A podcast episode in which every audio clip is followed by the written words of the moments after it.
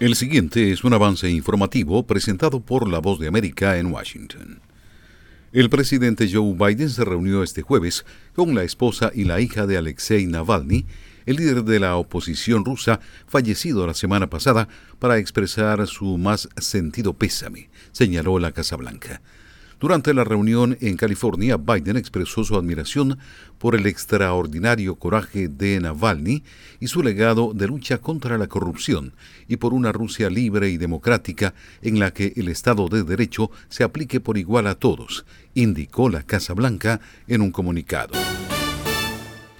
El índice SIP 500 y el Dow Jones subieron este jueves y cerraron en máximos históricos, impulsados por los inversores que se volcaron en valores tecnológicos y de crecimiento, un día después de que Nvidia presentara unos resultados y unas perspectivas extraordinarios.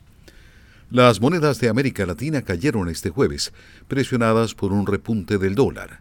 LATAM Airlines, el mayor grupo de transporte aéreo de América Latina, reportó una utilidad neta de 84 millones de dólares para el cuarto trimestre. Inflación, recesión, tasas de interés, empleo, desempleo, oferta y demanda. De lunes a viernes, La Voz de América les ofrece un completo panorama de estos y otros temas que impactan sus finanzas en la nota económica. Si le interesa la economía mundial, este segmento es para usted.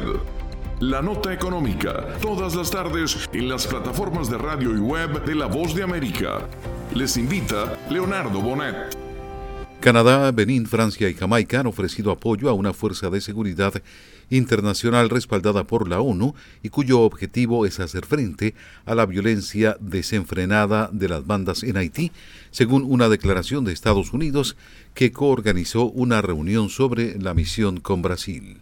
El Departamento de Justicia de Estados Unidos anunció este jueves una serie de arrestos y acusaciones contra empresarios rusos y sus intermediarios en cinco casos federales separados que abarcan Nueva York, Florida, Georgia y el Distrito de Columbia.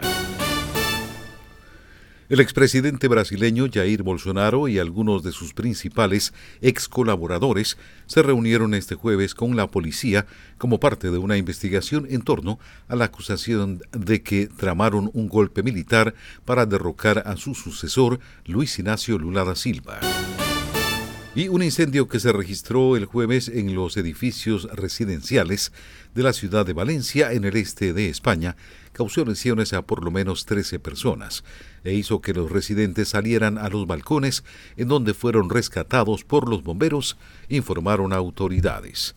Este es un avance informativo de la Voz de América.